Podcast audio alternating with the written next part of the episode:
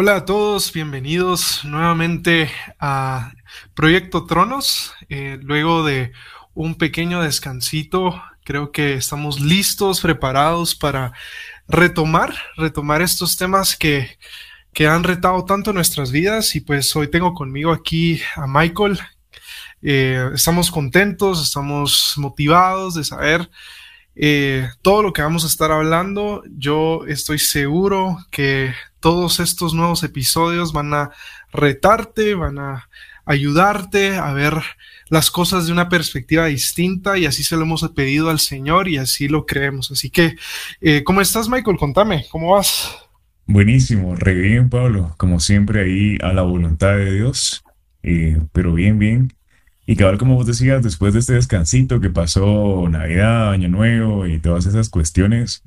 Eh, vamos a regresar y vamos a retomar los temas que habíamos empezado um, acerca de qué es lo que Dios tiene preparado para nosotros como hombres y siempre alinearnos hacia esa altura que Dios quiere que tengamos. Y mm, vamos a empezar ahí con un tema bastante interesante y, vamos a, a ver qué es lo que Dios quiere decirnos a través de la historia de un personaje de la Biblia que creo que muchas veces se ha visto como un modelo a seguir muy, muy, muy perfecto, que todo le salió bien y todo, y, y vos sabes bien de quién estamos hablando, hasta te recordás. Sí, sí, de nuestro querido José, José el, el soñador, le decían, ¿verdad? Eh, sí, no, la verdad es de que vos decías algo ahorita de que eh, se le considera así como muy, muy perfecto en muchas áreas. Sabemos de que tuvo sus temas, pero al final como que siempre solo pensamos en lo bonito de la historia. Sí, sí nos recordamos mucho de las virtudes y de lo que le salía bien, de sus fortalezas, pero poco se habla, o, es que la verdad que es, ahí vamos a verlo, pero es un poquito difícil como darse cuenta de esos detalles, de esos pequeños, pues por así decirlo. Totalmente, totalmente de acuerdo. Pero si querés, leamos rapidito aquí en, Génesis 37. Échate la leidita por ahí, mi, mi querido Michael. Me parece, parece. Eh, sí, cabal Génesis 37 y quisiera empezar desde el versículo 2. Dice, esta es la historia de la familia de Jacob. José, siendo de edad de 17 años, apacentaba las ovejas con sus hermanos y el joven estaba con los hijos de Vila y con los hijos de Silpa, mujeres de su padre, e informaba a José a su padre la mala fama de ellos. Entonces quisiera hacer la primera pausa ahí de, de una vez porque cuando estaba tratando yo de entender el contexto y tratar de aprender un poco más de José y recordar quién era él, porque en mi cabeza, en mi cabeza y creo que en la cabeza de muchos, está el puchica, el José que salió corriendo frente a la mujer de Faraón, o sea, qué macho, o sea, qué fortaleza ese cuate sí. Sangre fría, sangre fría.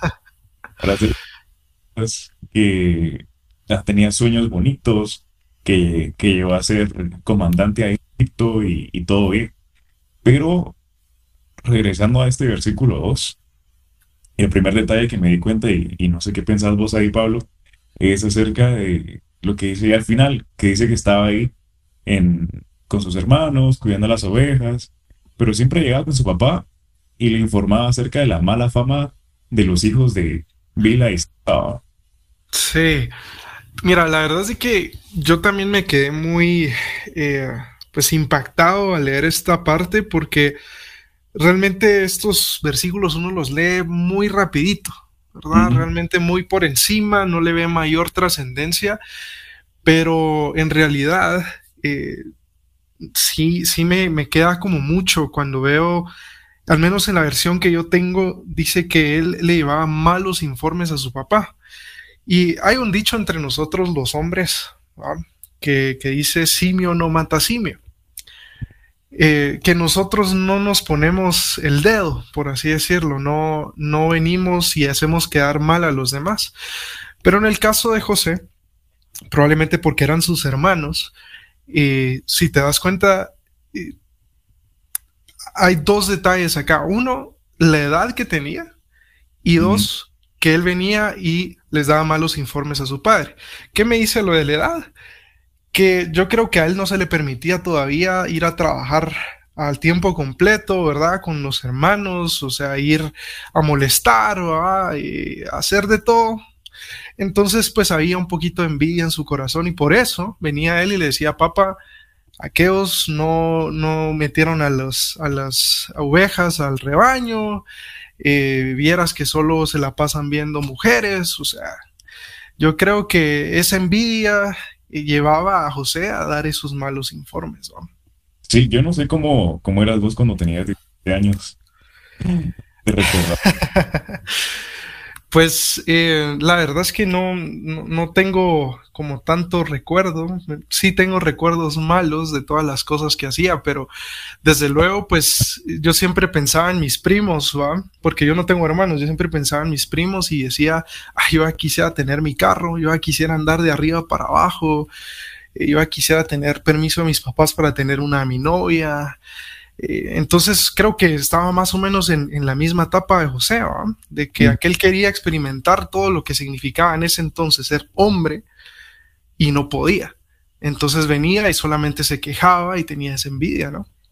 Sí, sí, sí. De repente que eso era lo que lo que lo motivaba a andar ahí dando esos malos informes acerca de, de estos, de sus hermanos, básicamente a su papá, pero es bien interesante porque Cabal tiene la edad, eh, como decís, probablemente tenía esa gana de andar en el mismo nivel, ya tener su dinerito, ya manejar sus cosas, dar órdenes tal vez a los que trabajaban en ahí, ahí mismo, pero como no tenía la edad, tal vez solo se dedicaba a ver defectos, sino a prepararse, tal vez no a observar y a aprender, o tal vez solo tomar nota y decir, bueno, yo cuando me voy a hacerlo de la forma, de esta forma diferente, porque yo sé que va a funcionar mejor, va, veo defectos en la forma en la que mis hermanos meten a las ovejas.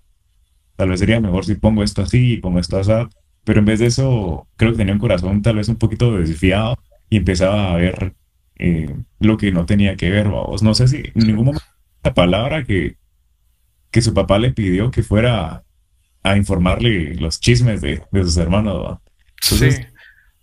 ese es el primer detalle que veo, no sé si, vos tenés otra parte de ese, en lo que vamos leyendo.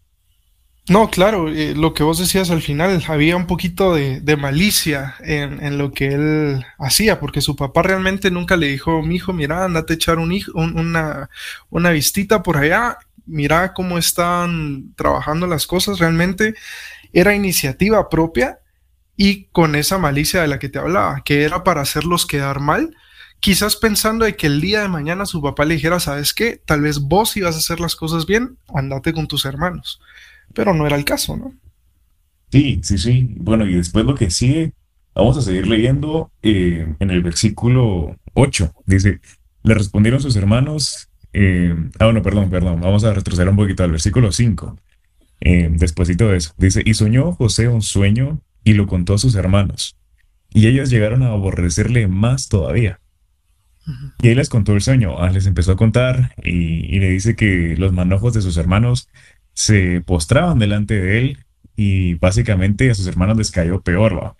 Pero muchas veces creo que yo estaba pensando, para mí lo que había entendido era que a sus hermanos les empezó a caer mal José cuando empezó a contar sueños. Pero yo creo que desde antes ya le caía mal porque andaba chismeando acerca de ellos, andaba dando malos informes, entonces como ya tenían esa... Sí sentimiento. Y ahora él viene y aprovecha y dice, bueno, soñé esto y a contarlo, De una. Sí, totalmente. Y sabes que tal vez añadiéndole a lo que vos estás hablando, em, en, en, el versículo 3 también habla de que para Jacob José era su hijo básicamente preferido porque era el hijo de su vejez. Y yo no sé eh, vos, pero al menos yo he notado en algunas familias donde hay varios hermanos y está el más chiquito y siempre sé que aquel es el consentido, que aquel siempre le, le, lo consienten, le compran, que esto, que lo otro. Entonces siempre hay como ese, eh, probablemente lo que estaban experimentando los hermanos de José y lo que vos leías, de que lo odiaron aún más. Entonces no solamente venía que les ponía el dedo, sino que sobre todo venía y era el preferido del papá. Y seguramente él venía y decía, no, yo soy el preferido, a mí me dieron mi túnica de colores, eh, van a ver que pronto, cuando cumpla 18 años, me van a poner responsabilidades, yo voy a ser su jefe. ¿Me entendés cómo iba la, la, cuestión? ¿no? eso como que ya vieron que mi sueño dice que yo voy a ser el, que va a mandar, ¿va? Sí. Entonces, sí. Así como que empiecen a tratar con más respeto y, y eso, pero realmente desde ese momento y, quisiera que cambiáramos mucho la percepción porque sentimos, bueno, por lo menos tal vez sentía yo que el propósito de la vida de José fue grande, definitivamente. Al final de la historia es un gran hombre y a eso apuntamos todos realmente. Eh, creo que empezamos abajo, pero con el corazón correcto, con el corazón dispuesto, siguiendo a Dios, vamos a llegar a ser ese gran José que se recuerda, que uno dice, ¿qué tipo? Entonces, hacia eso vamos, pero nuevamente hay un proceso y creo que aquí estamos cambiando ese para, esa mentalidad que teníamos de José, toda la vida fue perfecta. Estos pequeños detalles nos recuerdan que siempre hay un proceso y tal vez ahorita estamos pasando un proceso y Dios nos está afinando. Sin embargo, tenemos que demostrar por lo menos ciertos frutos que, que José, vamos a darlo más adelante, que José sí mostraba a pesar de todo. Correcto lo que sigue ahí. No sé si quieres comentar algo o leo el siguiente.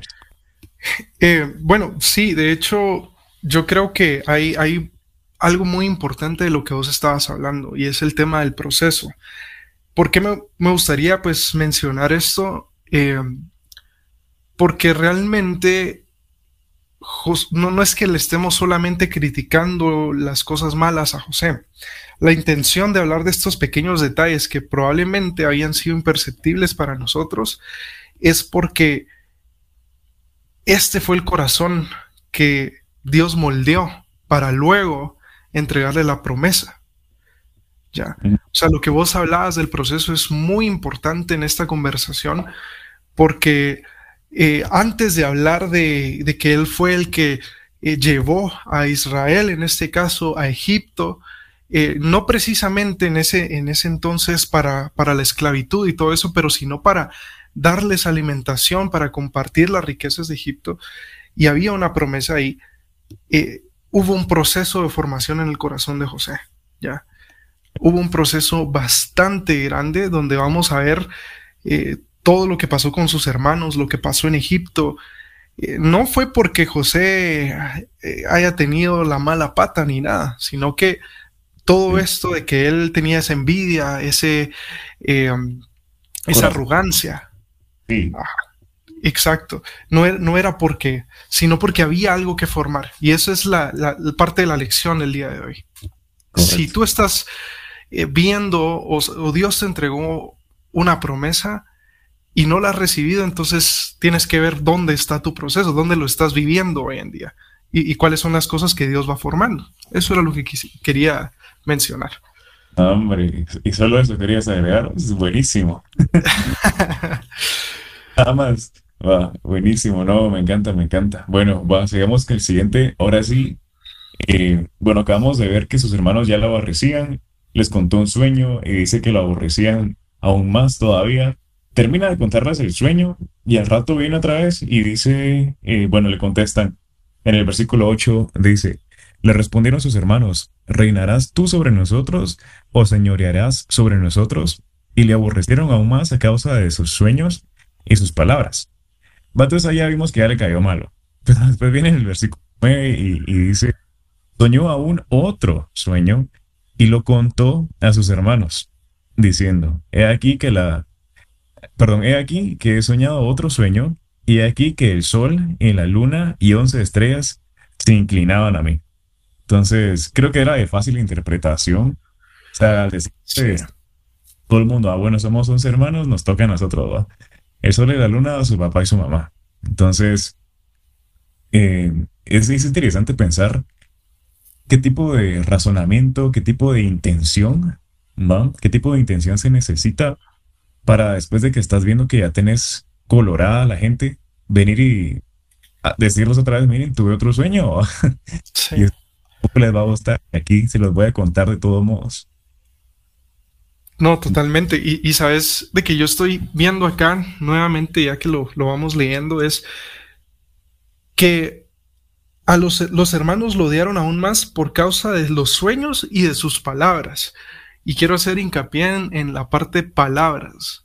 O sea, yo creo que la última vez que medio conversábamos de esto, yo te decía, yo no sé con qué corazón iba José a contar estos sueños, porque eh, seguramente eh, tal vez estaban comiendo y dijo, paren de comer, les voy a contar algo y a contarlo, así con esa prepotencia de miren, y soñé esto y se iban a inclinar y aparte tuve otro sueño igual y hasta mis dos papás. Entonces, eh, eh, cuando menciona ahí el tema de las palabras, lo único que me, me puede hacer clic ahí es de que él lo hacía con un corazón prepotente, con un corazón orgulloso y ese es otro problema, ¿no? Que eh, nosotros como hombres, y esto está a través de la palabra del Señor, nos, a nosotros se nos es entregada siempre una promesa. No es por ser machista, pero las mujeres no, no, reciben la promesa, la recibe el hombre porque es responsable de, de, cumplirla, de, llevar ese proceso y poder eh, llegar al, al momento en que se cumpla. En este caso, José se le entregó una promesa, Dios le dio el sueño. Le dijo, mira, tus hermanos se van a inclinar hacia, eh, hacia ti, pero no porque yo te estoy entregando esa promesa ahora, José tenía que haber reaccionado así, ¿no? O sea, hay un dicho guatemalteco que dice que del plato a la boca se cae la sopa. Que no debemos contar, que no debemos venir y precipitarnos si no hemos recibido. Es como que vos empecés a hacer castigos de papel diciendo ese que a mí me van a dar un millón de dólares el otro mes, pero no lo has recibido, muchacho. Tenés que pasar un mes para recibirlo. ¿Qué va a pasar en ese mes? ¿Cómo vas a trabajar en tu corazón? Sí, sí. Entonces, Y, perdón, y, si Dios, por ejemplo, te dio una promesa, qué sé yo, una familia, te dio la promesa de casarte, te dio la promesa de un trabajo, te dio la promesa de lo que tú hayas pedido, pregúntate por qué no lo has recibido. Pregúntate dónde está tu proceso de hombre, porque tú recibiste la, promesa como hombre, pero como hombre debes afrontar las responsabilidades de esa promesa. Sí. Ah. Sí. Porque probablemente si se le hubiera dado todo lo que se le dio a José en ese momento, que se le dio el sueño, no hubiera tenido ese espíritu de te voy a ayudar, sino que hubiera tenido, o sea, hubiera seguido con esa misma tendencia de ahora que ya soy asistente de Faraón, eh, te lo voy a venir a echar más en cara, en vez de ayudar y decir acá está mi papá, o sea, todo lo que, o sea, ya los perdoné, todo lo que he pasado ya los perdoné, pero está ese proceso. Por eso es que tal vez Dios le dio una señal, ese pequeño sueño, y le dijo, mira, esto va a pasar. Pero como vos decís, ya, ya empezó a hacer sus castigos en el aire y no tenía el corazón indicado porque o sea, poniéndote en un contexto actual, por ejemplo, Dios te dice, te voy a regalar esa camioneta o ese pick-up que vos tanto querés. Solo buscalo, solo mira qué color querés. O sea, te estoy diciendo, el pick-up va a ser tuyo. Vos por tus propios medios no lo pudiste haber comprado. Te hubiera salido muy caro, no tenías el crédito, no tenías los ahorros. Pero vos anhelabas ese pick-up, así como probablemente, bueno, no probablemente porque es claro que José tenía esos espíritus de querer mucho. o sea, es lo de eso. Entonces, probablemente Dios me dice, te voy a dar el pick pero no me lo han dado y yo ya estoy pensando eh, que me voy a ir de viaje, que voy a tomarme fotos y las voy a subir y espero que todo el mundo lo vea. Quiero que mi, mi hermano lo vea, quiero que mis amigos del, del chance lo miren y que digan, puchica, este cuate sí qué pico paso que tiene y que las chavas me volteen a ver cuando me subo. Entonces tengo el corazón incorrecto porque, ¿por qué? Porque lo que Dios me está dando, yo ya estoy pensando cómo la voy a utilizar para glorificarme a mí mismo. Entonces es de ponernos a pensar o de ponerte a pensar ahora, cuando vos tengas tu empresa, por ejemplo, ¿qué es lo primero que se te viene a la mente? Riqueza, vas a comprarte, vas a consumir para adentro, para adentro, para adentro, o vas a empezar a dar, porque eso es lo que Dios quiere al final de cuentas. Con el ejemplo del pick-up, cuando Dios te dice te lo voy a regalar, prepárate. En vez de estar pensando, voy a subir fotos para que todo el mundo me vea y me dé likes, puedes empezar a pensar, buenísimo, ahora me da tiempo de, llevarme a mis amigos al trabajo, ahora me da chance de darles jalón, ya no van a tener que andar en bus, puedo llevar a gente a la iglesia en mi nuevo, en mi nuevo carro, en mi nueva camioneta. O sea, empezás a buscar formas de utilizar eso que Dios te dio para beneficio, para bendecir a más personas, para darle comer, así como José al final de cuentas le debe comer a su familia. Pero si no tienes ese corazón todavía, probablemente falta proceso, falta proceso. Y y el destino de tanta prueba en la vida de José. Porque así como probablemente uno pensará, al fin, voy a tomarme mis fotos que quería y voy a subirlas, o al fin ya tengo el mismo pick-up uno mejor que el de mi jefe y qué rico se siente. O sea, en vez de eso pensar, voy a bendecir a mi familia, cuando lo tenga les voy a llevar a, todos a desayunar allá a la antigua, a un buen restaurante. a pensar, quiero que mi bendición bendiga a los demás, que les sume, que les multiplique. No quiero que venga solo a enaltecerme, que ahora que la gente me envidie. ¿Me entiendes? O sea, tener ese corazón dispuesto a bendecirlo. Totalmente de acuerdo, totalmente de acuerdo. Y creo que eh, seguimos hablando de, del proceso, ¿verdad? Y yo creo que al menos es lo que más me, ha hecho clic en la historia de José, porque lo que vos hablabas ahorita eh, tiene mucha relación con lo que vemos aquí. Y al menos José vivió el proceso de ser vendido por sus hermanos, ¿verdad? Vivió el proceso de haber sido encarcelado injustamente, porque lo acusaron, la mujer de Potifar lo acusó de haber querido tener relaciones sexuales con ella cuando él sí se resistió. Pero si te das cuenta, son procesos que lo llevaron hasta lo más bajo. ¿Ya? José, después de haber eh, sido prepotente, haberle dicho a los hermanos, saben que yo voy a reinar entre ustedes, lo vendieron como esclavo. Luego de haber llegado a Egipto, medio empieza a hacer ahí carrera, ¿verdad? Ahí como esclavo, como querrás lo, suben a la casa de Potifar y lo vuelven a acusar y lo vuelven a bajar. Sí, porque, perdón, es que, es que, está buenísimo lo que estás hablando y, y lo que vos estás diciendo ahorita, acabar me dio una idea y en vez de decirles, o sea, así como muchas les voy a contar un sueño, les voy a decir, eh, saber qué onda, pero, o sea, ustedes se inclinaban ante mí o estas, que decía ahí manojos, ¿va? sus manojos se inclinaban y, y, y todos así como, no, hombre, pero ¿cómo vas a pensar vos no vas a señorear sobre nosotros, ¿qué onda? Eh, él pudo haber dicho, ¿ah?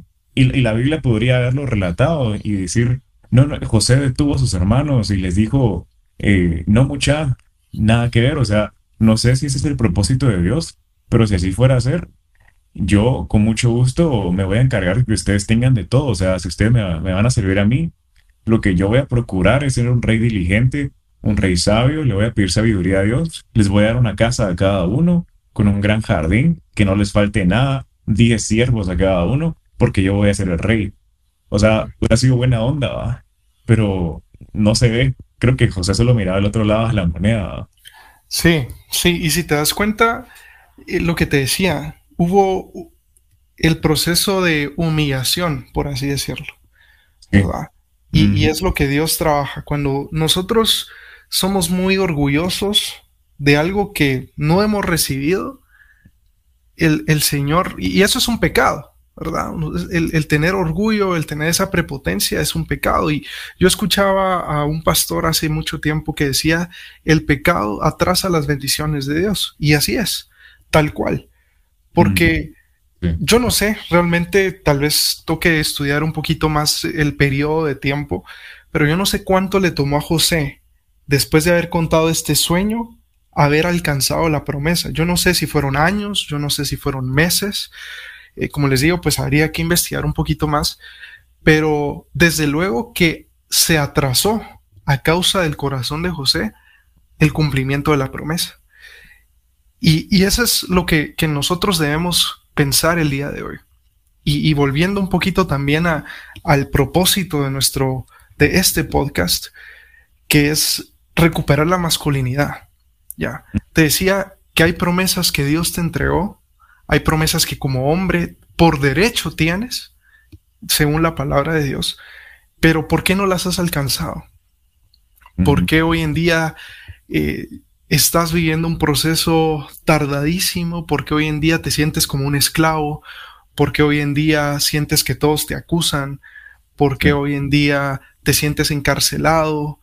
Porque hoy en día solamente estás escuchando los sueños de los demás, porque a pesar de que eran sueños negativos, cuando el, faraón tuvo los sueños de las vacas gordas, las vacas flacas, pero a veces nos toca llevar un proceso de humildad al escuchar los sueños de las demás personas, ¿no? Cuando escuchas a, por ejemplo, un tucuate que te dice, mira, fíjate que eh, la vez pasada recibí del Señor esta promesa y ya compré el terreno de mi casa. Y vos te estás, te quedas así como, ah, a mí también, yo también tenía la promesa de una casa, pero no hay modo, pues. Aquí ando todavía pagando deudas y aquel, tu cuate ya va avanzando. A veces nos toca escuchar sueños también para, para que nuestro corazón sea moldeado y, ese, y esa humildad esté en nuestro corazón. Así es. Sí, a veces, a veces toca y a veces es ese proceso de, darse cuenta que el mundo no gira alrededor de uno, sino que uno está en el mundo y o sea, uno es parte. Y, es bien importante eso que decís. Y ahí es donde tenemos que empezar a pensar qué voy a hacer yo en el proceso, qué voy a hacer yo mientras espero. Y em, a mí se me ocurre que sería una buena idea. se me ocurre que sería una buena idea preguntarle a Dios que hago en este momento. Eh, o prepara mi corazón en este momento si aún no estoy listo y no quiero que se atrase. Oh Señor, la, promesa que tú me has dado. Eh, en cambio, dame las ideas, dame la sabiduría para que cuando yo reciba tu promesa yo la utilice como mejor a ti te plazca, como mejor te parezca a ti. Porque las promesas de Dios, las bendiciones de Dios, no son para que, o sea, no es para que te glorifiquen a vos, es para que vos puedas ayudar. Entonces, si todavía tenés ese chip de decir, es para empecemos a pedirle a Dios, Padre Santo, ¿cómo le hago para, para bendecir a mi familia? Si me vas a regalar un terreno y yo estoy viviendo en una casa, ayúdame a construir una casa en esa y yo le voy a dar esta casa a mi hermano que no tiene, por ejemplo. Entonces, ya uno ya se pone en una posición donde ya agrada al Padre, ¿va? donde uno ya agrada a Dios y es, está viviendo el amor, amar a tu prójimo da de eso que no tenés. Y si te piden la, bata, también da la túnica. pero, pero, ¿qué hacer mientras esperas? Creo que me parece una buena idea realmente orar, pedirle a Dios que te ilumine.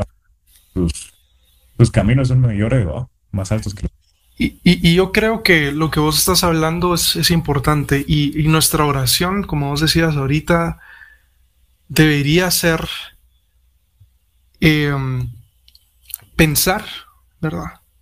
Como Dios piensa, ya. Todas las promesas que Dios entrega a sus hijos no, no son promesas individuales, por así decirlo. Lo que vos decís es muy cierto. El día de mañana, si Dios me entrega una provisión económica, yo creo que su corazón siempre es bendecir a los demás con esa provisión la, diferencia en todo esto es que tú eres el canal de bendición. Ya, mm. Dios te eligió a ti como ese canal de bendición. Si Dios te dio una promesa en, en tu trabajo, no creas que es solamente para ganar más o, o, porque tienes que tener un puesto de autoridad. No, quizás Dios también te está poniendo ahí porque necesitas compartir de tu conocimiento. Necesitas ayudar a alguien de salir de su zona de confort y alcanzar también sus promesas. Lo cierto es de que el Señor a nosotros como hombres nos utiliza como canales de bendición. es. parte de nuestra masculinidad. Nuestra masculinidad no solamente va a ser ser un macho allá afuera, irse a adentrar al bosque, subir volcanes, subir montañas. Nuestra masculinidad también se basa en la responsabilidad, en la responsabilidad que adquirimos delante de Dios. ¿ya? Delante de sus promesas, delante de lo que Él quiere para nosotros. Y ese es el mensaje, ¿verdad, Michael? La verdad es de que vemos a José cumpliendo el sueño de Dios más adelante, pero yo no puedo olvidar jamás que el milagro que Dios hizo no fue el milagro de riquezas, no fue el milagro tanto de la bendición para los demás. El milagro que Dios hizo fue el haber cambiado el corazón de José, porque le dio un corazón humilde, le dio un corazón compasivo, le dio un corazón que perdonaba, y te das cuenta cómo Dios va moldeando el corazón de un hombre imperfecto al corazón de Dios, porque Dios es un Dios compasivo, un Dios que no se regocija en, en las cosas, eh, en pocas palabras, es un Dios humilde, ¿verdad? Lo dice en, en, Corintios cuando habla del amor, ¿ya? Que es compasivo, que es un Dios que perdona, lo mismo, que soporta. Y, y, lo mismo hizo José, ¿no? Sabes de que José es tipología también de Jesús cuando perdona a, las tribus, por así decirlo, a cada uno de los hermanos, los perdona y los deja entrar a la promesa. Correcto. Hubo un sacrificio también. José también fue un sacrificio. Pero él agradó al Padre dejándose moldear también. Sí, es que, es que siempre tiene que haber algo que por lo menos te rescate, ¿va? Siempre tiene que haber ese por lo menos que Dios, que Dios vea en, en vos que hay algo bueno, pues, o sea, que no sos solamente todo negativo, todo oscuro. Y, y eso es lo que vos decís, o sea, por lo menos habían en José ese pequeño te rescato, porque Dios es un Dios compasivo, un Dios que ve el lado brillante, no es un Dios que se regocija, como vos decías, en el sufrimiento de sus hijos, ni en que sus hijos sean penalizados por sus pecados, ni en que sean eh, culpables por caer en tentación, sino que se regocija más bien en lo que estás haciendo bien. Y si algo, o sea, ya hablamos un montón de José, de que ya tenía colorados a sus hermanos, de que no lo aguantaban, eh, pero si algo podemos aguantar, o sea, perdón, si algo podemos rescatar acerca de José, es lo que se dice en el versículo 13, siempre de Génesis 37, donde se lee, y dijo Israel a José, tus hermanos apacientan las ovejas en Siquem, ve y te enviaré a ellos. Y él respondió, heme aquí. Entonces, cuando vos sabes que le caes mal a tus hermanos y te mandan solito a ver qué, qué andan haciendo, que cómo están, y dice que andaba, andaba que están allá en Siquem, o sea, suena como que está lejitos, o sea, su papá no se hubiera enterado de cómo hubieran agarrado a José, y literal eso pasa después. Pero ¿qué dice José? Bueno, heme aquí, voy a ir, está bien, yo soy obediente, eh, tengo sueños, tengo promesa, tengo de todo, pero vos seguís siendo mi papá.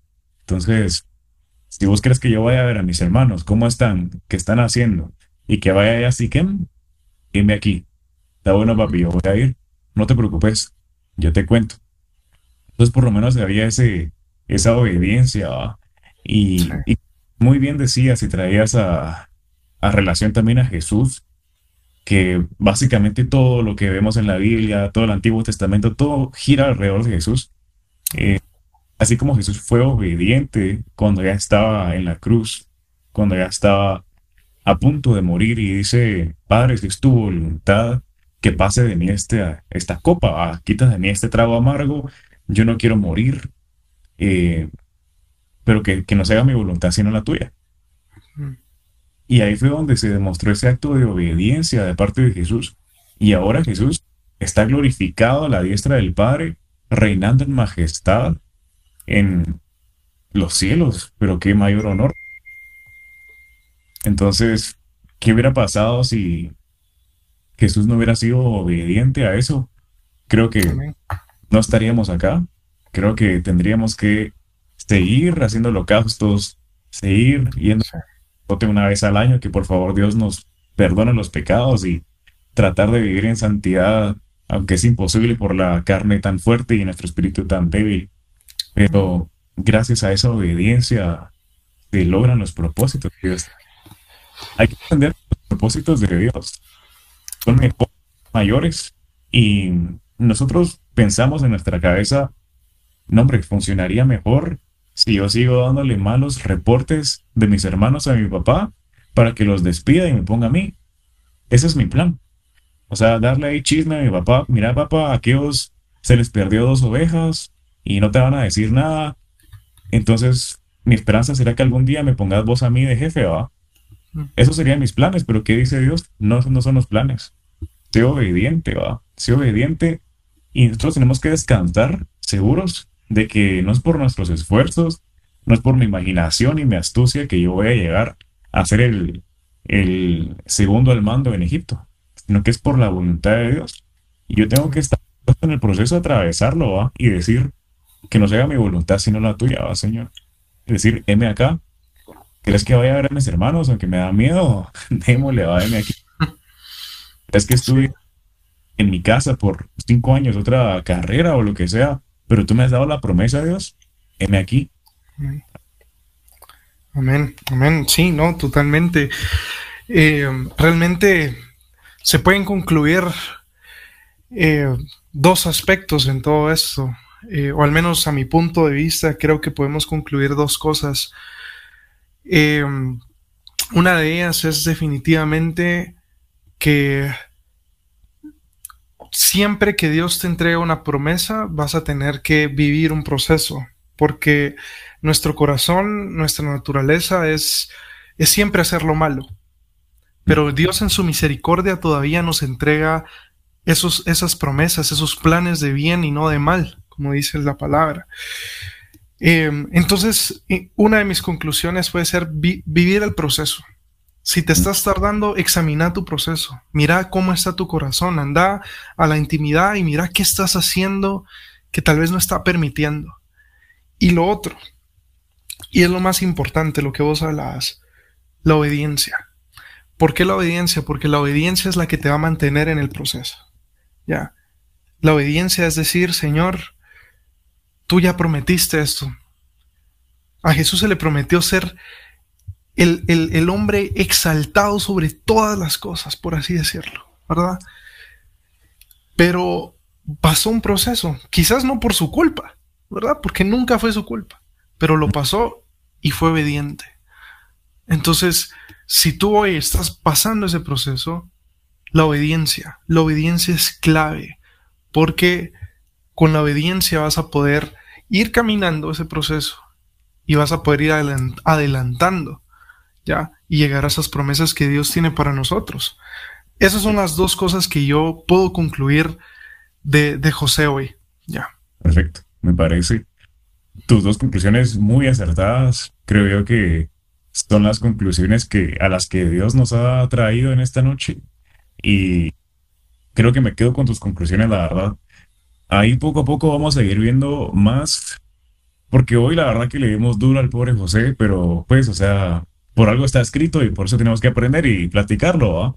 Entonces, no se trata de buscarle los defectos ahí a la gente, pero eso es lo que podemos aprender el día de hoy poco a poco vamos a ir viendo más la historia de José, empieza a alinear, como los propósitos de Dios lo empiezan a encarrilar de nuevo y empiezan a limar ese corazón de piedra que tenía.